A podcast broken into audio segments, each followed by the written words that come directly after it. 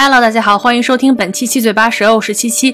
今天呢，我们要讨论一下美国最近闹得纷纷攘攘的这个关于堕胎的问题。那具体事件是一个什么事件呢？是本月的二十四号，美国最高法院的九名大法官通过投票，推翻了一九七三年的罗伊诉韦德案。这个罗伊诉韦德案就是关于女性堕胎权的一个案件。那这一次的推翻呢，就是。表明美国的宪法不再保护女性堕胎的权利了。现在网络很多营销号说的那个这一起案件的判决，就是说美国女性不能堕胎了，美国女性彻底丧失了堕胎权，这个说法是不对的啊。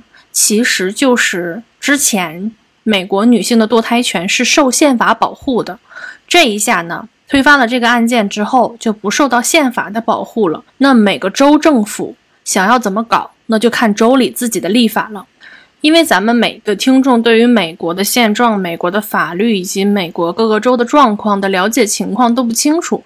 我在这里面就假设你对于美国的现在的政治格局以及各州的状况是零了解，我们就从最基础的开始讲啊。美国呢和我们国家非常的不同，咱们国家是全国统一法令。就是一套法律全国适用，但是在美国不是这个样子的。美国的各个州就类似于咱们的各个省，他们有非常大的自治权，他们只遵守同一条、同一部宪法。然而，宪法里面能规定的内容是非常宽泛，嗯，不详细的。所以每个州呢，针对各自的州的情况有各自的法律，他们这种叫联邦制嘛。这种还是来源于他们的历史，他们美国最开始就是一片一片的殖民地，然后形成一个一又一个的州，然后当初是签署了啊法律条款，说我放我放弃一部分权利，然后归这个整个联邦所有，但是我州内要保留一些权利，所以美国的法律针对同一个问题呢是各不相同的，五十多个州呢可能针对同一个问题就有五十多种不同的判罚方法。那我们也知道，美国的东西海岸，东海岸，比如就说纽约啦、华盛顿啦、费城啦这些地方；那西海岸就是知名的洛杉矶、嗯、旧金山这些地方。总的来说，就是大城市吧。大城市都是思想比较开放，然后工业比较发达。大家也更加偏向于自由主义，就是大家常说的一些白左啊，就分布在这些地方。那美国的中部呢，就是一望无际的大农村，大部分都是农业州。这些州呢，是以农业生产或者是能源产业作为主要的支柱产业。然后他们呢，就比较保守，比较宗教，比较的嗯落后。我们可以用暂时用打引号的“落后”这个词儿。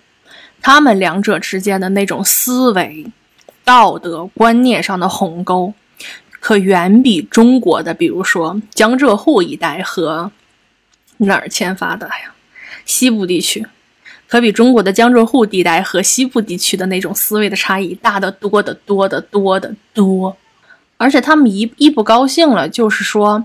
本来我们州就是让渡了权利加入你们这个联邦，然后你们还要管东管西，我们的这个权利你们也要限制，我们的那个权利也要限制，然后就各种不满意就要闹独立。不光是保守州要闹独立，之前呢那些加州什么的也要闹独立，反正就是双方都挺不满意的，就是自由派觉得不够自由，保守派觉得不够保守，然后两边就常年的掐，这就是美国的现状。那我们再说回这个堕胎的这个问题啊，虽然宪法保护了呃美国女性堕胎的权利，但是每个州都可以有自己的解释，所以每个州给这一条堕胎合法化加了各种各样的限制条件。像加州啊、纽约州啊这种比较开放的州，它也不是完全没有任何限制条件的，他们的限制条件是，呃，由医生来判断这个胎儿离开母体是不是能存活。那如果它能存活，那你就不能堕它了，你就不要把它生下来。如果它离开你不能存活，那你就是还是保有堕胎的权利。这个时候大概就是二十四周到二十八周左右嘛。咱们也有一句老话叫“七活八八不活”，七个月早产容易活，八个月早产不容易活，是是这个解释吧？然后这就是最宽松的法律了。那最严格的法律就是像德州啊，那德克萨斯州啊。亚拉巴马州、肯塔基州这些老牌的保守主义州，他们呢就把这个法律压缩到很极限的状态。像德克萨斯州去年是通过了一个心跳法案，就是说这个胎儿有心跳了，你就不能堕胎了。然后他们把这个时间呢界定在六周。那大家都知道，怀孕怎么怎么数这个周数，是从你上一次没有来大姨妈开始算的。所以六周是一个很早很早很早的周数。很多女性在发现自己怀孕的时候，就远不止六周了。其实这就是差不多算是一刀切，就是禁止你堕胎。就这几年吧，大家反复就女性堕胎问题拉锯。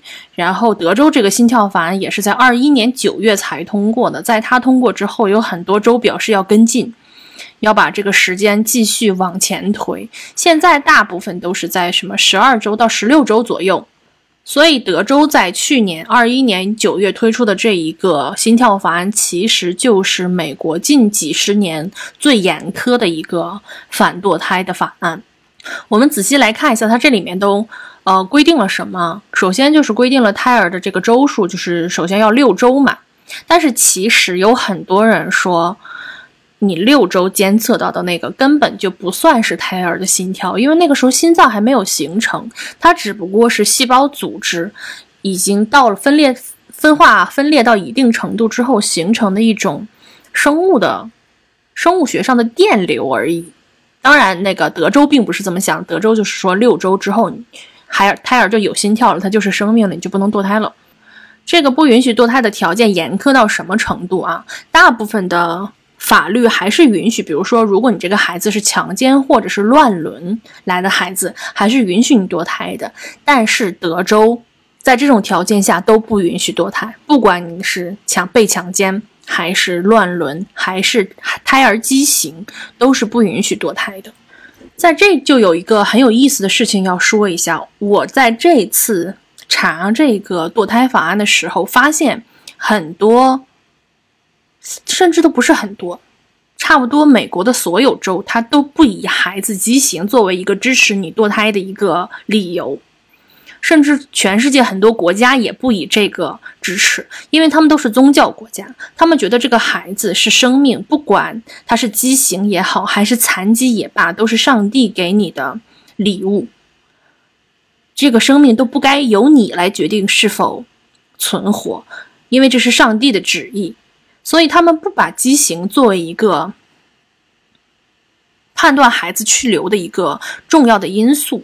当然了，嗯，像美国这种国家，针对于一些畸形的儿童，比如说二十一三体综合征啊，就是唐唐氏综合征啊，对他们都有国家的福利。就是如果你生下了孩子是这样的，国家是会给你每个月发福利的。你怎么去照顾这个孩子？甚至，呃，如果是父母年老之后，这个孩子也可以送到专门的福利机构，这些福利应该是跟上了的，但是不知道是不是每个州都有这种福利。之前我看中文互联网上一些讨论也说到，这个畸形筛查，还有比如说唐氏综合征筛查，都是要到十六周甚至更晚一点才会能筛查出来的。所以他们这个法律的制定根本就没有考虑到任何，比如说孩子畸形啊，或者是有残疾的状态不该生下来这个问题，他们就不认为这个是个问题。我估计，如果咱们去跟他们说，我们这面如果孩子有残疾或者畸形，医生是会推荐呃剁掉的，他们应该也会很吃惊。就是真的是完全不同的两个社会体系下的人的观念，就是完全不同的。我们觉得这个很自然，他们可能觉得他们那个也很自然。我们再说回到这个心跳法啊，嗯，他们不单有堕胎罪，就是德州这个，如果你自行堕胎的话，你会犯自行堕胎罪，并且甚至会以谋杀罪被起诉，就是你谋杀了你的孩子，甚至到什么程度啊？他们还切断了。医疗条件这条路，就是医生不许给六周以上的孕妇做堕胎手术。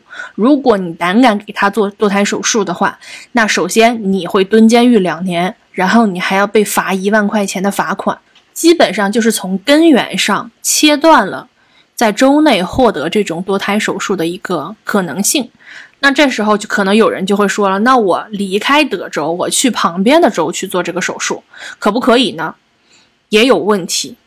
这个法律还规定了，任何人和任何机构不得以任何手段去帮助、教唆鼓励这个孕妇堕胎。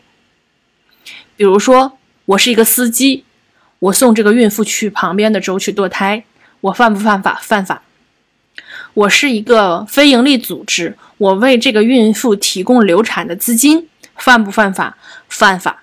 可能有些人不太明白，为什么会有人就是会有机构会提供这种资金啊？因为在美国医疗是很贵的嘛，很多年轻的女孩是没有这个钱去做这个手术的，而且美国的医保也并不能惠及到所有人，它不一定有医保，而且医保里因为长时间的这种。堕胎还是不堕胎的斗争，医保里是不包含这部分钱的，就是堕胎费是不不包含在医保里的，所以很多年轻女孩她不得已，她就会去买那种非法的堕胎药去吃，因为她没有这个钱去做这个堕胎，当地也不鼓励不允许，所以呢，很多机构他支持堕胎的这个机构就会筹集资金，社会上也有很多人去捐助。就是我做一个非营利组织，然后如果有想堕胎的人来找我求助，我就会给他提供各种各样的援助。当然，美国社会上也有很多那种反堕胎组织，就是他们也会接受到各种各样的社会援助，就是反堕胎的这些人的援助，然后让他们去宣传、去游行、去做一些反堕胎的活动。反正这两派吧，这两派斗了几十年，打了个头破血流。再说回到心跳法案啊。你不单这些人去帮助他是犯法，社会上任何人都可以去举报，不单举报这个孕妇，还可以去举报这个司机，举报这个医生，举报这个给他提供资金的这个人。举报者可以获得一万美元的奖金，然后这个钱呢是由被举报的这个人出。这个法律很很荒谬的一个地方在哪里啊？如果我是一个强奸犯。我强奸了一个女孩，导致她怀孕了，然后这个女孩去堕胎。我身为强奸犯，我是可以举报他去堕胎的，我还能拿到这一万美金，是不是听起来很不可思议？有很多人就是拿这个开玩笑说，那我可以把这个做成一个产业链啊，就是我自产自销，我去强奸，然后我去举报。哎呀，就不是不知道说什么。你以为这就完了吗？No。如果你去其他的州流产之后再回到德州生活，你还是有面临起诉的可能性。只要有人举报你，甚至说你自然流产，都有可能会面临到各种审查和起诉。我之前就看过这样一个案例，但是我不记得是不是在德州了。反正就有一个女孩，她有常年的吸毒史，然后也酗酒，然后她流产了。然后他就被抓起来了，理由是什么呢？当地的警警察和检察机关认为他吸毒和酗酒是蓄意要把这个孩子弄掉的一个行为，也就是说，他的孩子是因为他的这些不良的行为，所以流产掉的，所以他犯了谋杀罪。然后这个女孩又很穷，她是又是个瘾君子嘛，就是看她的她的就是美国最底层的穷人的那种状态。他也没有办法去打官司，他也没有办没有钱去交保释金，他也没有办法去证明自己的这个流产并不是吸毒和酗酒导致的。最后，这个女孩好像是被那些非营利组织捞出来的，但是官司好像还没有打完。咱们在德普案那里面是不是说过那个什么？哎，我忘了那个 ACLU 全名我给忘了，他们主要就是干这种活的。就是去全国找这种他们认为不合理的法律导致的这种没有钱去诉讼的人，去帮助这些人。如果他们好好干活的话，是干这种事情的。但是可惜他们和 Amber 沾上了关系。那我手头就还有一个新闻的案例，是在德州这个心跳法案开始生效之后，在二二年一月发生的。一个德州的女孩呢。因为自己发现自己的怀孕的时候已经超过六周，她不敢去医院堕胎，所以她自己吃了非法的那种堕胎药。那吃完药之后，孩子是没了，但是呢，她也下体流血不止，然后她就被送到了医院。在医院里面呢，有医生就问她到底是什么情况导致的这个问题，她呢没有敢隐瞒，她怕自己的病情耽误了嘛。医生当时什么都没有说，就给她正常的治疗，让她正常的回家了。这是一月份发生的事情，但是四月份的时候，她被举报了。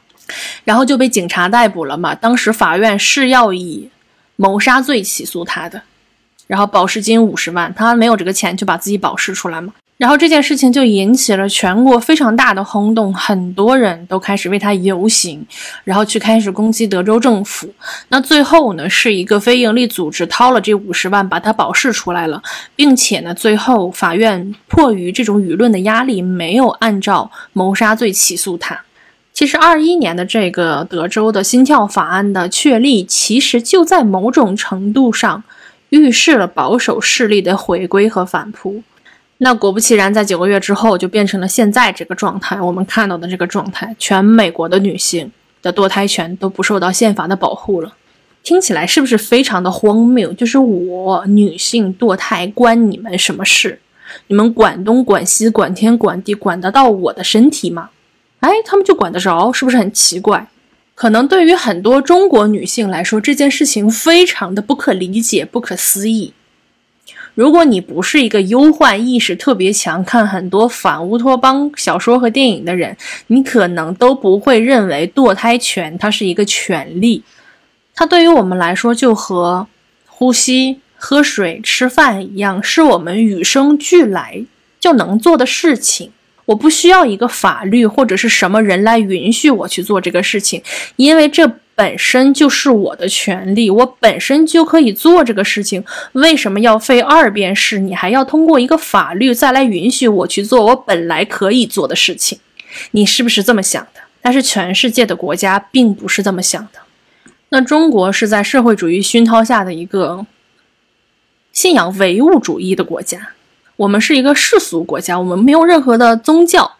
如果说可以说宗教的话，我们可能信仰共产主义。但这个东西并不是那种传统的宗教。这个世界上很多国家都是宗教国家，甚至包括美国。所有的宗教国家在堕胎权上都是非常非常严格的。美国甚至把对上帝的信仰都写在了美元上，美元上面就非常大的字写着 “In God We Trust”，我们相信上帝。他们的那种宗教狂热的状态，不是我们这种没有宗教的人、没有宗教的世俗国家可以理解的。美国还不算是一个宗教特别狂热的国家，嗯，属于虔诚的人特别虔诚，但是不虔诚的人特别不虔诚的那种。那因为美国的这个堕胎法案，我又去查了一下，全世界两百多个国家和地区，到底有多少国家和地区是允许堕胎的？哪些国家是彻底禁止的？最后这个结果真的是非常出乎我的意料，我猜你们也想象不到。我给你们几秒钟的时间去猜一下，全世界完全允许堕胎合法化的国家有几个？给你们几秒钟的时间，最后下注啊！三二一，停止答题，公布答案。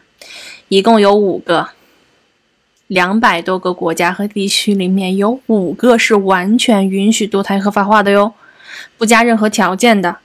这五个国家里面呢，有两个是西方国家，分别是加拿大和荷兰，然后其他三个都是我们社会主义阵营的小兄弟：中国、朝鲜和越南。我不太明白为什么另外两个社会主义国家没有跟进，就是古巴和老挝。嗯，不太理解。老挝甚至是全国限制堕胎限制的最严的国家之一。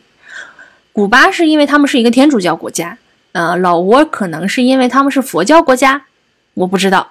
那这两百多个国家里面，还有一部分是完全不允许堕胎，就是甚至危及到孕妇的健康。就是妈妈都要死了，也不许堕胎。这种国家，你们猜有多少个？有二十多个呀！救命啊！我给你们举两个例子啊。最近才上新闻的一个就是马耳他。马耳他是一个欧洲的天主教国家。我觉得这在这件事情里面，让大家可能最匪夷所思的就是，大家以为西欧是特别开放、特别自由的，其实不是的。欧洲只有荷兰是完全不禁止堕胎的。我们所认为的那些女权比较先进的，瑞典啦、丹麦啦、挪威啦，然后德国啦这些国家，对于女性堕胎的这个问题都不是完全开放的，都有或多或少的限制。那这个马耳他呢，就是欧洲里面限制最严的，也是全世界限制堕胎最严格的二十多个国家之一。它苛刻到什么程度呢？它比美国还苛刻。在任何条件、任何时间都不允许堕胎，甚至包括威胁孕妇生命安全的情况之下都不允许堕胎。那最近为什么这件事情走进了公众视野呢？是因为一对美国夫妇，他俩在马耳他旅游的时候，这位女性发生了胎盘脱落的问题。她当时怀孕只有十六周。在这种情况下发生胎盘脱落，胎儿的存活率几乎是为零，你可以说就是为零吧。这个时候，一个正常的国家，一个正常的医疗系统都会建议他终止妊娠，对吧？他们夫妇两个虽然很悲伤，但是也不得不接受这件事情。就是孩子就是没了嘛，那赶紧就是终止妊娠，然后去保证这个母体的安全。但是呢，马耳他的医院不给做，为什么？因为这个胎儿这个时候仍旧有心跳，所以这对夫妇能做什么？他们只有等，他们就在马耳他的医院里等，等孩子的心跳停止，等了六天。这种情况是极有可能导致孕妇感染，导致败血症，甚至威胁威胁到孕妇生命的。但是马耳他不管，就是我们就是不允许堕胎，因为他还有心跳，所以这对夫妇就只有两个选择：第一个，就在马耳他等，等到孩子心跳停止，然后面临的就是感染的风险；第二个选择就是转运回美国。但是转运回去的飞机要十几个小时，在飞机上就有可能出现大出血的状况，还是会危及到母体的健康。最后呢是第三个选择，最最后就是这对夫妇被转运到离马耳他比较近的西班牙，接受了终止妊娠的这个手术，是不是就很无语？就孩子的命是命，妈妈的命就不是命了吗？凭什么为了保证还没有出生的孩子的生命安全，就可以牺牲掉母体的安全呢？那在天主教里面，难道妈妈的生命不是命吗？我就我不能理解宗教的这个逻辑啊！我讲到这儿我很生气。讲完欧洲，咱们来讲一个中美洲的案例啊。这个国家叫萨尔瓦多，你没听过这个国家是吧？我也没听过。它呢是在墨西哥的南边，紧邻危地马拉和洪都拉斯，然后也是一个天主教国家。我现在对于天主教非常的厌恶。咱们以前老说伊斯兰教非常压迫女性，不给女性权利。天主教呢，嗯，五十步笑百步。这次美国六月二十四号推翻堕胎权的宪法保护呢，全世界所有的西方国家都一片谴责的声音，只有梵蒂冈天主教廷很高兴，甚至发了声明，就是说这是一个对的选择。是，哎呀，生气。这个萨尔瓦多到什么程度呢？你不光是不允许堕胎，即使危及孕妇生命健康的时候也不允许堕胎，甚至意外流产或者产产下死胎都可能被判刑。最轻的是堕胎罪，要判八年，但是也可能以严重的杀人罪被起诉，最高刑期四十年。但是同时，在这个国家的法律里面，如果一个男性仇杀了一个女性，最高刑期是三十五年，我不知道他们的逻辑是什么，但是这个真的就和乔治卡林说的一样，这不是 pro life，这是 anti woman。乔治卡林是美国的一个脱口秀演员，他在九几年的时候就有一场脱口秀，就是说堕胎权的这个事情，就说反堕胎的那帮人，他们喊的口号叫 pro life，支持生命，说他们不是支持生命，他们只是反对女人而已。美国的两大阵营就是反堕胎的那群人喊的是 pro life，我要支持生命；然后支持堕胎权的那帮人喊的是 pro choice，我要支持选择。我觉得这个口号吧就不够响亮，支持生命，支持选择。你从一个没有背景信息的外人看来，哪一个更强、更强劲、更有说服力？那肯定是 pro life 呀。我觉得应该是改成 pro mom。我是要支持生命，还是支持母亲，可能会更加响亮一点。我们再说回这个萨尔瓦多，嗯，在萨尔瓦多发生了这样一个案例，这个女的叫 Sarah，她在二零一二年的时候怀孕了，然后马上就到预产期了。这个时候她在家里洗碗的时候不小心滑倒了，然后就昏了过去。醒过来的时候呢，在人在医院，孩子已经没了。她马上就到预产期了，是大月份，而且她已经给这个女儿，她知道是女儿起好了名字，她也很期待这个孩子的到来。当她不得不接受流产带给她的这个悲痛和损失的时候，他还被以杀人罪起诉，判了三十年。也就是说，在这个国家是不允许流产的，自然流产也不允许哦。这是一二年发生的事情，直到最近几年，萨尔瓦多才开始有公益组织和女权团体开始积极的活动，呼吁进行立法的改变，以及为这些女性呼吁减刑。所以，这个 Sarah 在二零年的时候获得减刑，在二一年六月七号被释放出来。这个时候，她在牢里面蹲了九年，九年的青春就这么没了，因为她不小心滑倒流产，就蹲了九年的监狱。如果没有这些人救她，她是要在里面蹲三十年的，是不是很荒谬啊？你知道我在查到这些的时候，我都不知道怎么去看待这个世界。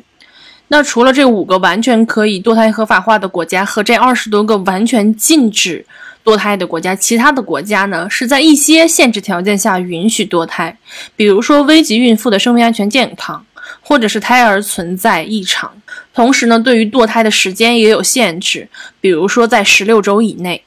那这些年，这些国家也就堕胎权的问题展开了拉锯战式的对抗，有的国家取得了进步，有的国家倒退了。就比如说，一八年，爱尔兰在五月三号举行了全民公投，有百分之六十四点一三的公民参与了投票，其中三分之二支持废除堕胎法案。这些年，爱尔兰的这种关于堕胎的法律也是经过长时间的撕扯的。是在八三年的时候，他们出台了一个宪法第八修正法案，赋予了未出生的婴儿和母亲同等的生命权和法律地位。然后之后一直到二零一八年，中间有三十五年的时间是禁止堕胎的，但是他们是允许在母体生命安全有危险的时候，呃，可以堕胎。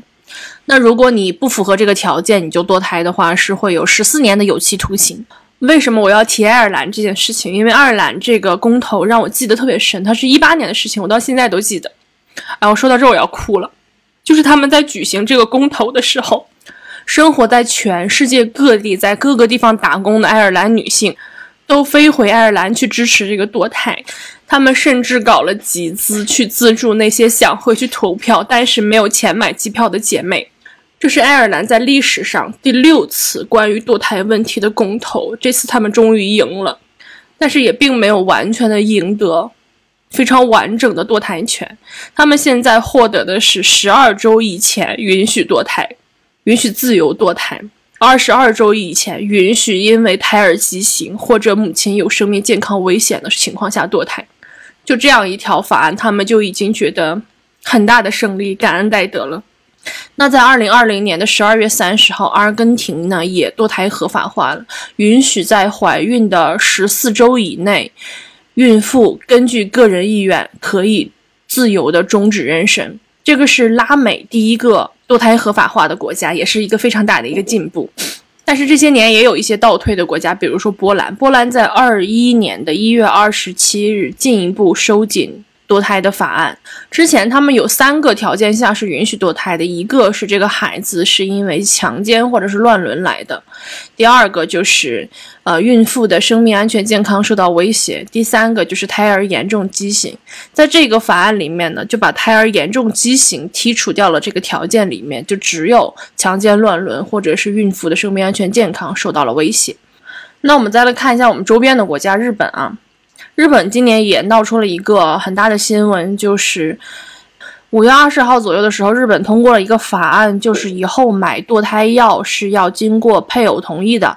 然后就在国内的网站掀起了一片的讨论，就说：“哎呀，日本女人连堕胎都要经过配偶同意什么的，不是五月二十号才要经过配偶同意的，是一直都需要配偶同意的，只不过他们是要把堕胎药合法化。”规定堕胎购买堕胎药的时候也需要经过配偶同意而已。日本有一个法律叫《母体保护法》，它的十四条里面规定了堕胎需要取得本人及配偶的同意，这是一直以来的法律，它一直就需要配偶的同意。但是如果是强奸呐什么这种情况下怀的孩子，其实不需要，就是没有必要，就是让别人同意，他自己同意就可以。但是。日本很多的诊所和医疗机构会放大这一条法律，然后要求这个女性的配偶去签字。也就是说，这个女性本来有可能去隐瞒自己被强奸怀孕的这个事情，那医疗机构要求他的配偶去签字，那他就没有办法去隐瞒这个事情了。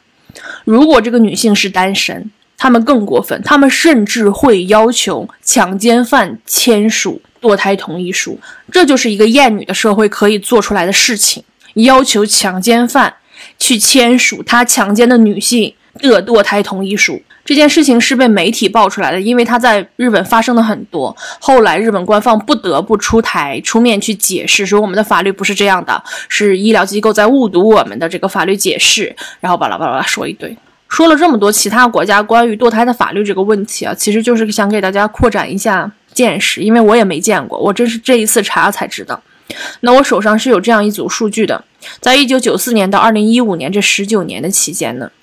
一般合法堕胎的国家，它的平均堕胎率是下降了百分之四十三，而相比之下，在严格限制堕胎的国家，平均堕胎率约增加了百分之十二。也就是说，控制女性去堕胎，并不是说禁止她堕胎，它是要通过性教育，通过通过社会的福利，通过一系列的政府举措去做这件事情的。你不是说。我只是禁止女性堕胎就可以了。你禁止的只是女性安全的去合格的医疗机构堕胎的权利。一个母亲如果真的觉得自己没有办法抚养这个孩子，狠心决定不要这个孩子的时候，一定是她万不得已的时候。大概率的情况，咱们说大概率，她在这个时候实在是没有办法了，她会是去寻求一些不合法，甚至是不健康、不安全的方式去堕胎的。比如说，德州的心跳法案实施一一个月之后，德州的堕胎率是下降了百分之六十，但是前往其他周边的各个州去堕胎的女性的人数激增，数量增加了百分之一千零八十二。所以，堕胎法案并不能禁止堕胎，并不能真正的阻止堕胎，它只是增加了孕妇的堕胎的成本和堕胎的难度而已。咱们现在呢不聊全世界各个地方堕胎的现状了，咱们还是聊回美国吧，聊聊一聊美国堕胎法案的历史，然后再聊一聊罗伊诉韦德案到底是怎么回事。那美国的宪法里呢没有写任何堕胎的事情，他没写你可以堕胎，也没写你不可以堕胎。那很正常嘛，美国的宪法是在一七八七年有一帮大老爷们儿写的，他不会想到堕胎的这个问题的。而且在一七八七年，堕胎当时在美国它也不是个禁忌，它也不是个事儿。这里面介绍一下美国宪法的历史啊，美国宪法是一七八七年制定的，是全球最早的成文的宪法。那个时候，美国的奴隶制还合法呢。那个时候，女美国的女性来连投票权都没有呢，是在宪法制定的一百三十三年以后，也就是到了一九二零年，宪法的第十九次修正法案才赋予了女性投票权。这个时候还仅仅是白人女性有投票权。又过了四十四年，到了一九六四年，黑人女性才有投票权。你能指望两百多年前的一个宪法里给你写啥？宪法里还没写你可以用 iPhone 呢。现在就有一群保守派是什么美国宪法原教旨主义者，我才知道，我一直以为宗教是有原教旨主义者，原来所有的这种法则类型的东西都有原教旨主义者。他就觉得宪法里写了啥就是啥，没写就是没有，他们就用这个理由去反驳宪法赋予女性堕胎权。宪法是没赋予女性堕胎权，你就不能改吗？啊，你们都改了二十多次了，还差这一次吗？我给你看看美国宪法都改过啥啊？我今天算是长见识了，我今天才查的。美国宪法第一次修正法案赋予公民自由、言论自由啊，你言论自由都是修正法案里才赋予你的。你按这么说，原教旨主义，你你不要言论自由了。第二修正法案是赋予。携带武器的武器的权利，就是他们现在说的那个拥枪的权利。第十三条修正法案才废除奴隶制，第十八条修正法案直接禁酒了，喝酒是违法的。第二十一条修正法案推翻了十八条，可以喝酒了。你就从这几条来看，宪法是一个多么神圣不可修改的东西吗？多么神圣不可修改，你们也改来改去了呀？怎么涉及到女性的堕胎权这个问题，你们就不改了呢？他们还不改啥啊？美国国会还提到了提起了一个平等权利修正法案，就是禁止男女不平等。这条也想写进修正案里面，哎，没写成，因为有些人不同意。平权法案到现在都没有写进宪法里哦。你看，这不还是他们想写什么就写什么吗？在这里面，我们不特不得不提到一句啊，有很多人讽刺，就拿美国这个事儿讽刺女权。你说，哎呦，你们的那个什么，呃，女权导师、女权先锋阵地，美国都这个德行，谁说美国女权是全世界的女权先锋？放屁！美国就是一个保守的宗教主宗教国家，它怎么可能是全世界这种民权运动的先锋？全世界这种搞民权运动、搞革命的老祖宗是法国人，好吗？美国女权这几年和 LGBT 绑得太紧了，在搞七搞八，搞别人的权利，最后自己的权利全丢了。你为那些男转女的 trans 争取他们上女厕所的权利干嘛？对你自己有什么好处？搞这些东西干嘛？哎，我真是要气死了。咱们再说回到美国宪法的这个问题啊，为啥宪法不限制堕胎呢？他不不写可以，也不写不可以的，是因为在美国，在十八世纪一八零零年之前，根本就不限制堕胎，甚至可不可以堕胎这件事情也很少出现在主流的讨论之中，大家的默认都是可以的。为什么？第一，当时的医疗和物质条件的匮乏，女性承担非常繁重的劳动，不管是堕胎，还是流产，还是婴儿夭折，都是非常常见的事情。所以当时的观念是，出生的婴儿才是人，养的活的才是劳动力，所以他们没有很在意这些早早夭折或者是堕胎掉的孩子，并且当时美国还是奴隶制社会嘛，奴隶主性侵自己的黑奴是时常发生的事情，那这些奴隶主肯定又是种族种种族种族主义者，他们会认为这种跨种族的怀孕。会玷污了白人的血统和基督教信仰，所以会强制怀孕的黑奴流产。啊，你强奸的时候你不觉得脏，怀孕了你觉得脏了？什么狗东西！并且当时美国宗教氛围非常的浓厚，不管是未婚先孕还是婚外情，都是违背信仰并且有辱门楣的事情。所以在这种情况下，怀孕的女性是会被默许、鼓励。甚至是强制堕胎的，这和穆斯林国家的那个荣誉谋杀也差不离了哈。同时，很多奴隶黑人女性也不愿意沦为生育工具，也不愿意让孩子出生，然后被奴隶主拿去贩卖，就像牲口一样。所以，他们常常会用草药啊一些手段去自己堕胎，这是他们身为奴隶、身为弱者去反抗奴隶制唯一的武器。所以，你看，在历史上。堕胎这件事情在美国就不算个什么事儿，并且在那个时代还发生了这样一件事情：达尔文的进化论大概就是那个时代提出的。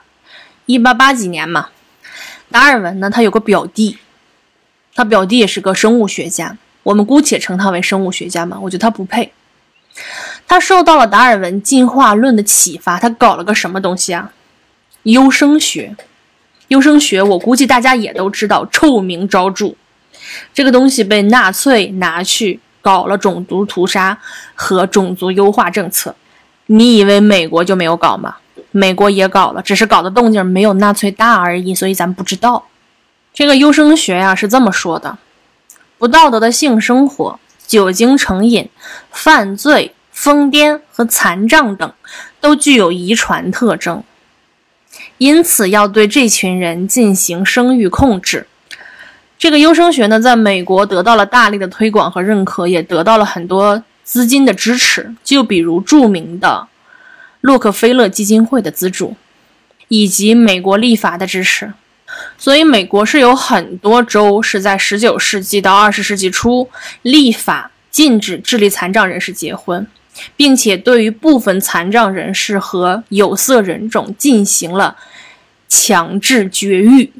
有数据统计啊，在一九零七年到一九六三年期间，根据优生法规被强制绝育的人约有六点四万人。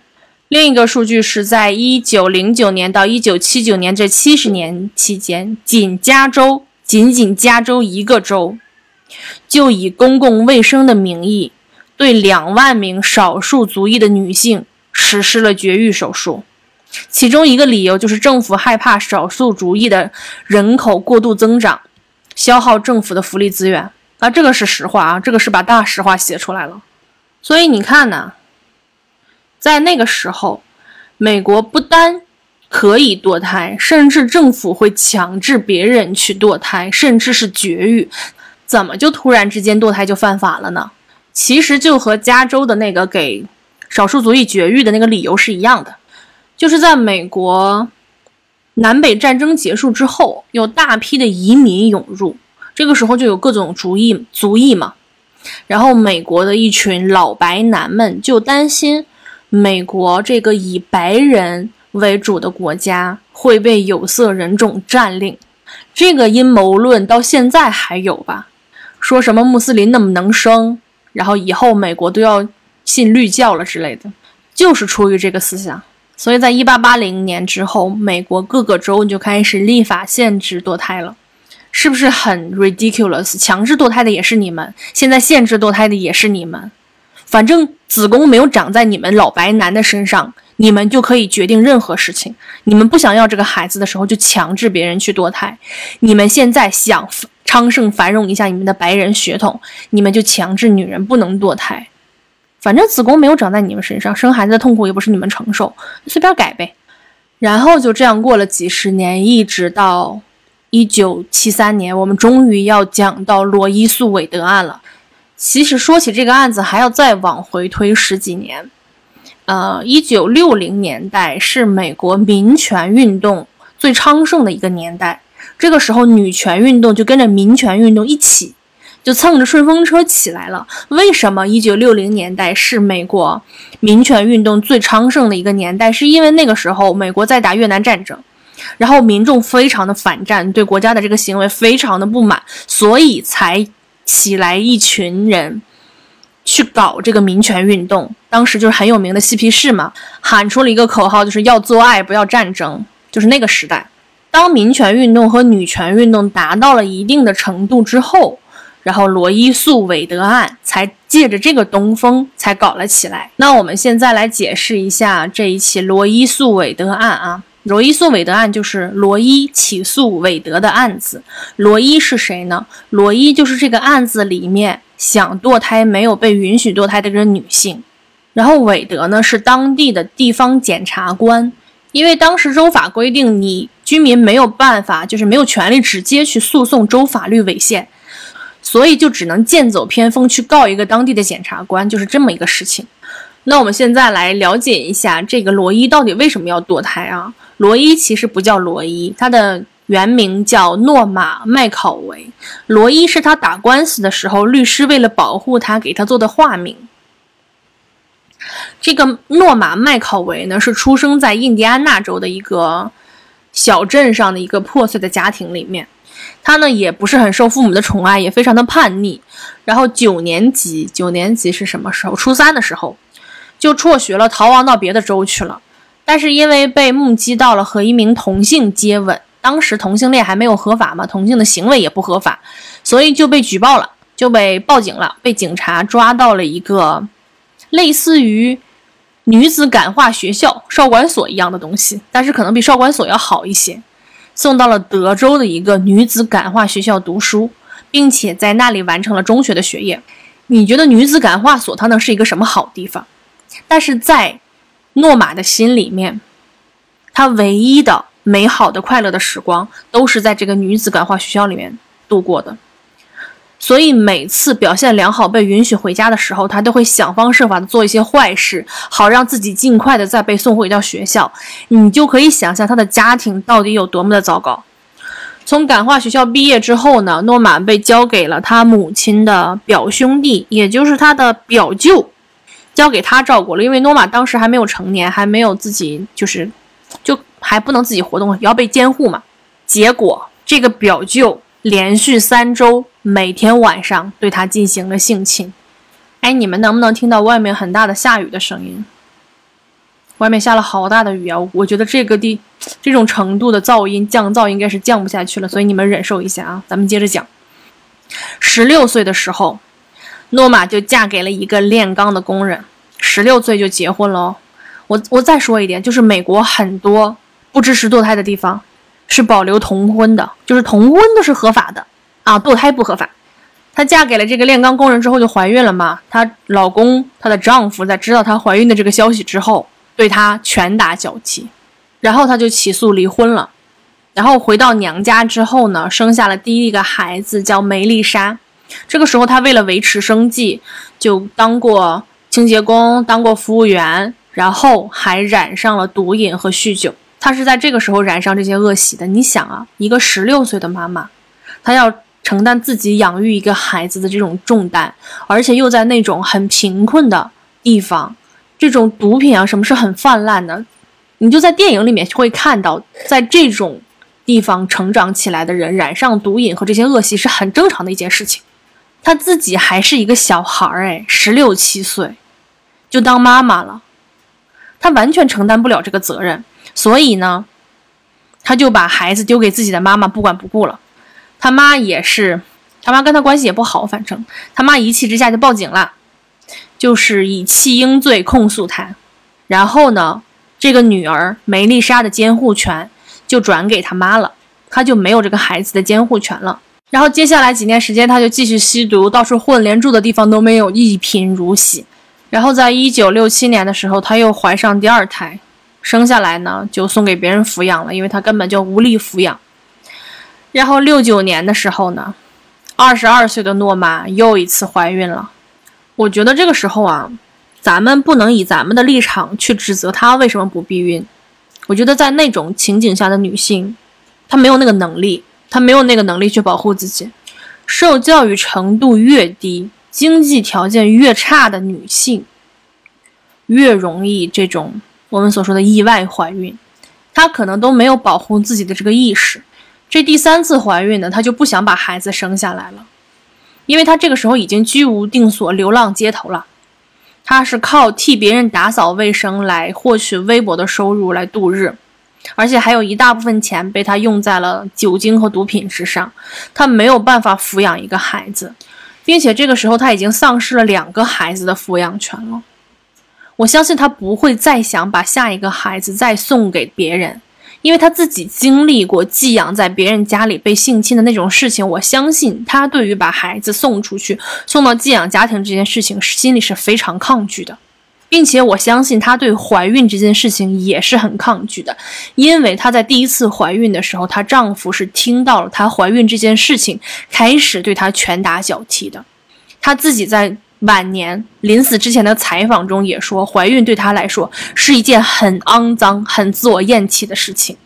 她这个时候就想堕胎嘛，但是当时德州的法律是，强奸或者乱伦的时候怀的孕才可以堕胎。然后她朋友就给她出了个馊主意，说你去跟警察说你是被强奸的，然后去找个地方堕胎。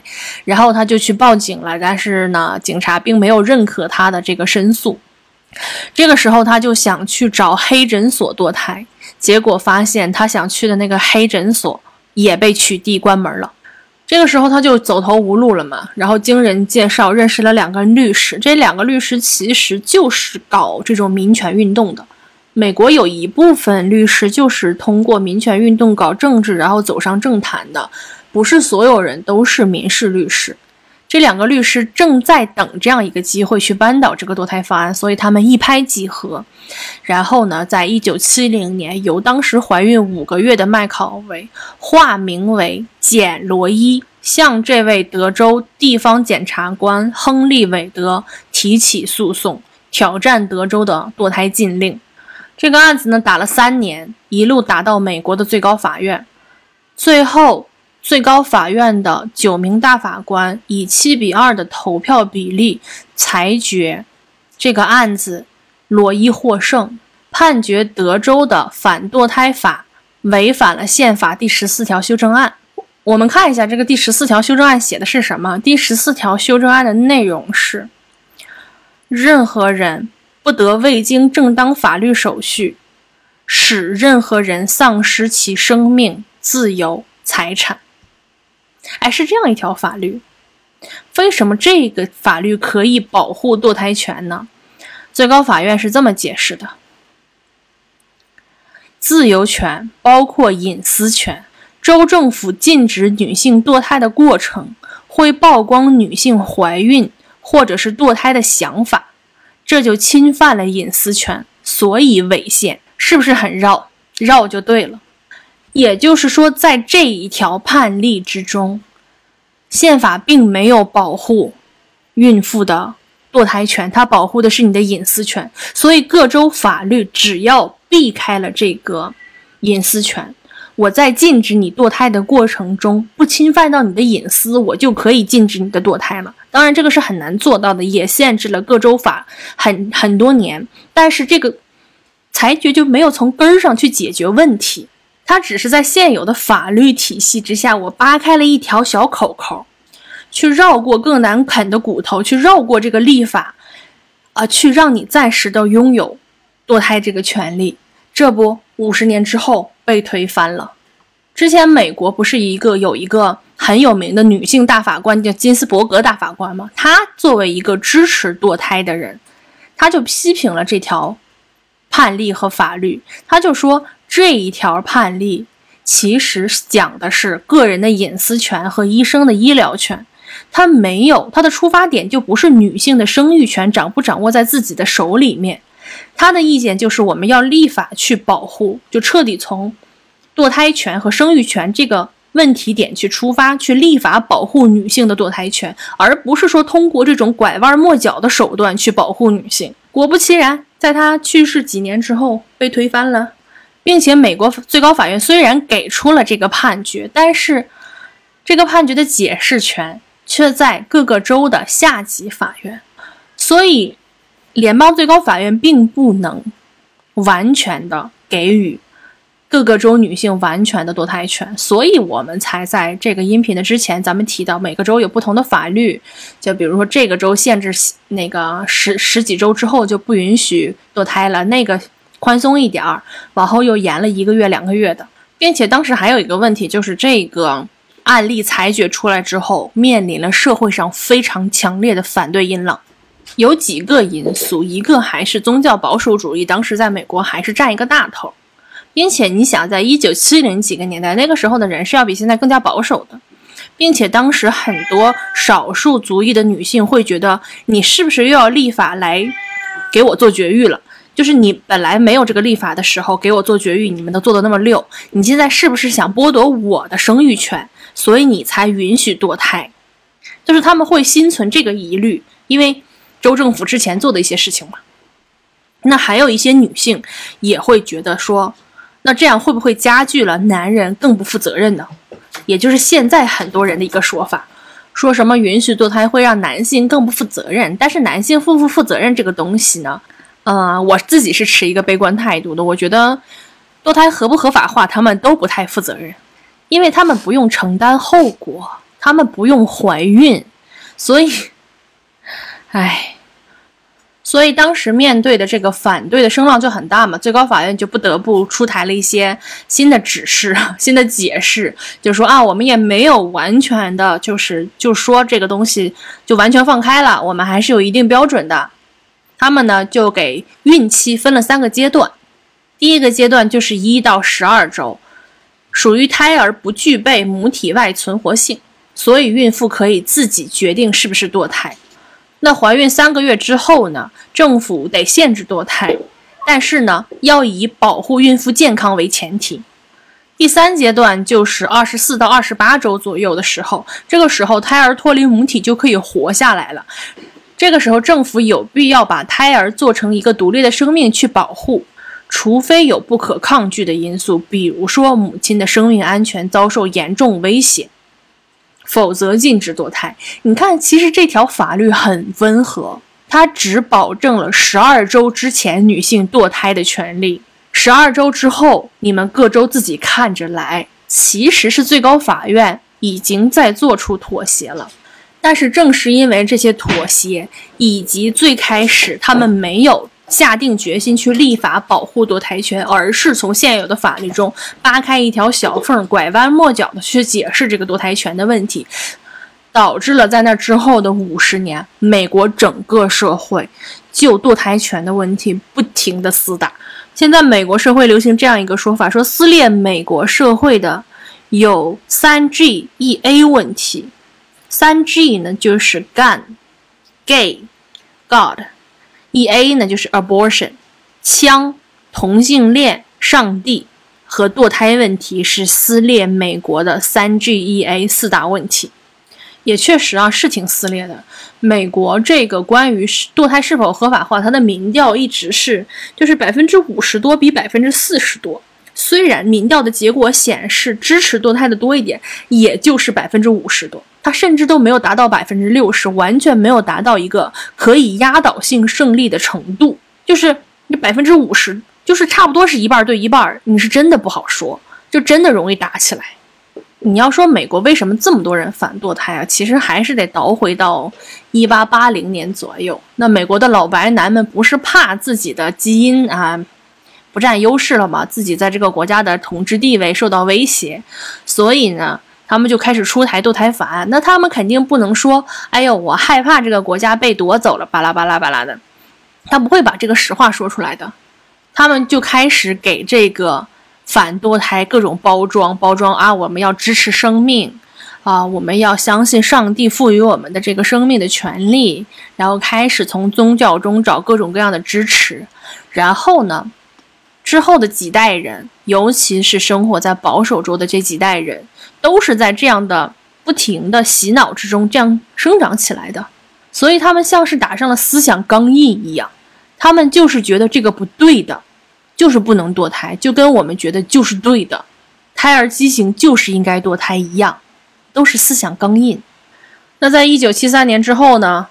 保守党和自由党之间，保守州的人民和自由州的人民之间就堕胎问题就不停的厮打，厮打了五十年，不停的厮打。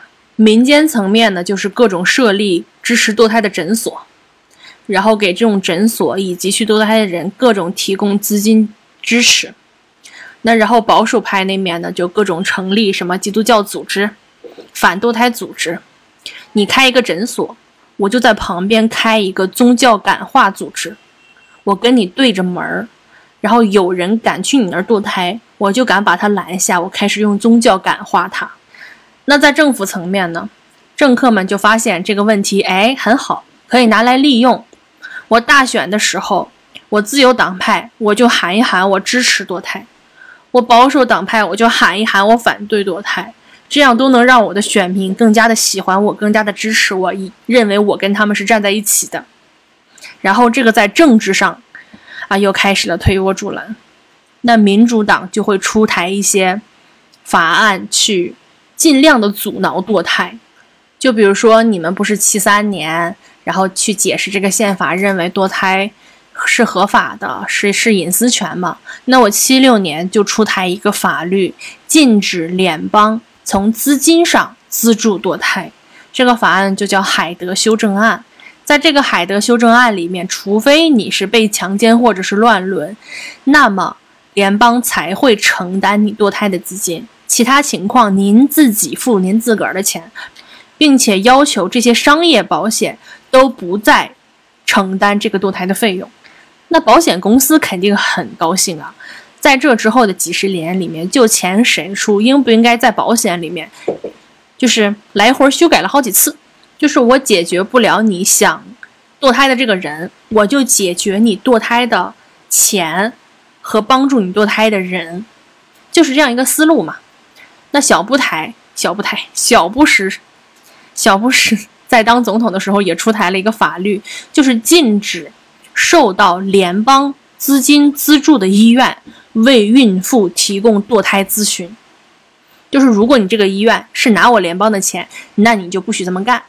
那我们也知道，小布什是一个保守党派共和党的这个领导嘛。那到了自由党派的奥巴马期间，奥巴马又把小布什的这一个啊这个法案给推翻了。反正就是乌尔基一样，你树立一个新的法案，我就给你推翻。就一直这样打的，算是个平手吧。直到今年，这个自由党派算是输了一大局。那今年这个到底是怎么回事啊？今年其实是这样的：今年五月二号的时候，美国最高法院就有一份文件流出，就是偷偷流出，就是说明这些法法法官们正在研究推翻当年的这个罗伊诉韦德案。这件事情在五月二号的时候就被大家知道，然后大家就炸了。这个时候还没有最后的结果，基本上就可以确定的就是，应该是一个自由派的人看到了这个法案之后，偷偷的透露给了媒体，让大家提前上街，用舆论去影响这件事情。呃，但是呢，没有用啊。六月二十四号的时候，最高法院还是推翻了1973年罗伊诉韦德案。这次投票的呢是五比四，也可以说是六比三。现在最高法院的九名大法官里面有六个是保守派，三个是自由派。最后投明确支持这个推翻的是五个人，但是另外那一个保守派大法官是虽然不支持，呃，你们所陈述的一些理由，但是我支持这个结果，其实还是就是六比三了。那以上呢就是六月四号。美国最高法院作出判决之后，美国人集体炸锅的这个事件的一个前因后果，前因还有一些没有说啊，呃，我还想给你们讲一下为什么这一次，呃，最高法院可以推翻这个判决，为什么现在有六名保守派大法官，只有三名自由派法官？这些保守派法官是咋来的？他们自己都有什么八卦？以及美国的这个三权分立是怎么决定了，导致了这件事情的发生，以及美国的保守派和自由派是怎么利用堕胎这件事情开始为自己的政治造势的，这个是下一期的内容。那这一期呢，我再花一点时间去讲一下，嗯，罗伊诉韦德案之中这个主角诺玛麦考维他的这个结局。因为我发现现在有很多社交网络，他在中国的社交网络上有很多人在做这个事件的解读，他的屁股是歪的。我实在是不能理解一个中国人为什么会支持美国的反堕胎这一派，去支持美国的保守派。我不太明白为什么，但是确实是有人这么做的。他们在社交网络上是怎么说的呢？说诺玛麦考维在晚年后悔啦。然后变成了一个反堕胎的人，这是一部分事实。俗话说，最好的谎言就是给你掺杂一部分事实。他没有说的另一部分是什么？我来给你们还原一下这件事情到底是怎么回事。在七三年之后，诺玛麦考维他就跟自己的同性恋人一起生活在一起，并且变成了一个女权斗士。他支持堕胎，支持女权。一直在从从事活跃的从事各种关于女权和同性权益的社会运动，并且他自己的职业是一名堕胎诊所的主理人。在一九九五年的时候，他突然间突然间转变为一个反堕胎人士。他给公众的解释就是，在他的那个主理的堕胎诊所旁边开了一家反堕胎组织的，就是类似于宗教的那种。那个什么团体，然后那面的人呢，在一直给他进行宗教上的科普，一直让他了解宗教、信任宗教，然后让他接受了洗礼，然后他也重重新的相信了宗教，相信了基督教、天主教，然后认识到了自己的罪孽，啊，然后呢，他现在是反对堕胎的，但是在这个时候，他还一直跟自己的同性恋人生活在一起。并且为了掩人耳目，他把这个同性恋人说成是自己的亲戚，是说是自己的姨妈呀，还是谁？然后就不再承认自己的同性恋身份。但是他这个时候还跟这个女性生活在一起哦。那到了这个诺玛的晚年，就有一个纪录片导演找到他，然后给他拍了一部纪录片。这部片纪录片叫《又名简罗》，叫 A.K.A. Jane Roy。这个纪录片现在网上是可以找到的。在这个纪录片里，这个导演就问到了他关于堕胎权的真实立场。然后麦考维说出了这样一段话：“我清楚知道自己当年怀孕的感受，我不再让其他女性尝到这个滋味，廉价、肮脏、一无是处。一个年轻女人想不想堕胎，都与其他人无关。”这就是为什么他们称堕胎是一种选择。你从他这段话可以听出来，他其实还是支持堕胎的。那他为什么在晚年期间开始给反堕胎站台呢？他自己说是因为钱。然后这个导演也查到了，这个反堕胎组织，在他最后支持他们的那几年，给了他四十五万美元。根据诺玛自己的说法，就是他完全是为了钱去帮他们站台的。他每次出席在媒体面前去支持反堕胎的时候，他们都会给他一笔钱。他说自己是一个好的演员。这个导演不单查到了这些机构跟诺玛之间的这个金钱往来的这个流水记录，他还采访到了当时一些活跃在反反堕胎这个前线的一些那个牧师、宗教领袖。有一个宗教领袖是直接承认了他们会给诺玛钱，让他来参加这个反堕胎的游行啊、集会啊之类的东西。然后他还承就是承认说，跟给诺玛的钱相比。诺玛每出现在我们的集会上一次，我们收到的捐赠是多得多得多的，给他的钱根本不值一提。但是这个纪录片拍摄出来之后呢，又有人有反堕胎人士去指责这个纪录片导演说，你也给了诺玛诺玛一笔钱，并且诺玛跟别人炫耀说，我在人生的最后阶段还因为这件事情挣到了一小笔钱。然后这个纪录片的导演是这么回答的，就是说。说我给了他一小笔钱，是因为我这个纪录片里要用到他以前的一些照片，这个涉及到他的肖像权的问题。这个钱是要用他照片的这个钱。他说他并没有用钱去改变诺玛自己的观点，他只是给了他镜头，让他说出他自己心中想要说出的观点而已。那这个到底相信谁呢？嗯，每个人心里都有定数，这个我我不能给出一个具体的答案。但是我会希望说，我把这件事情完整的故事告诉你，而不是像那些营销号就说一半儿。我这两天准备这个的时候挺生气的，就是我也有我的观点，我的屁股也肯定是歪的，我肯定是支持堕胎的。但是我不会说，因为我自己的这个观点，我就故意的把故事就讲三分之二，剩下三分之一我都隐瞒掉，我就把最后导演和他和诺玛之间的金钱交易这段，我可不可以隐藏掉？我可以。但是我不会这么做，因为我觉得这个从信息层面讲不道德。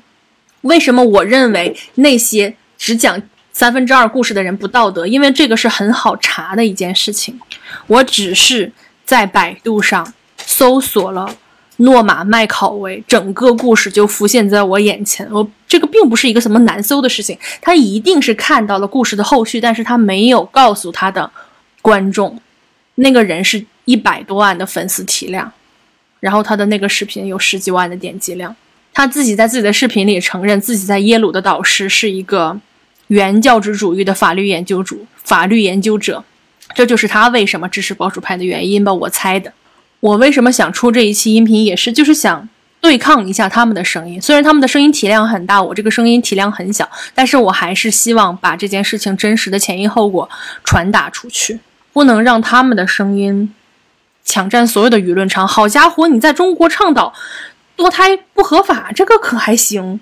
那我们今天这个音频就到这里结束了，别忘了下一期来收听它的下半集。下半集听起来是跟政治相关的，巴拉巴拉，听起来很无聊，但是这些大法官和和川普之间有一些千丝万缕的关系，然后他们的瓜都非常的精彩。希望你下一期还能来收听，那我们就下一期再见。感谢大家收听这一期音频，拜拜。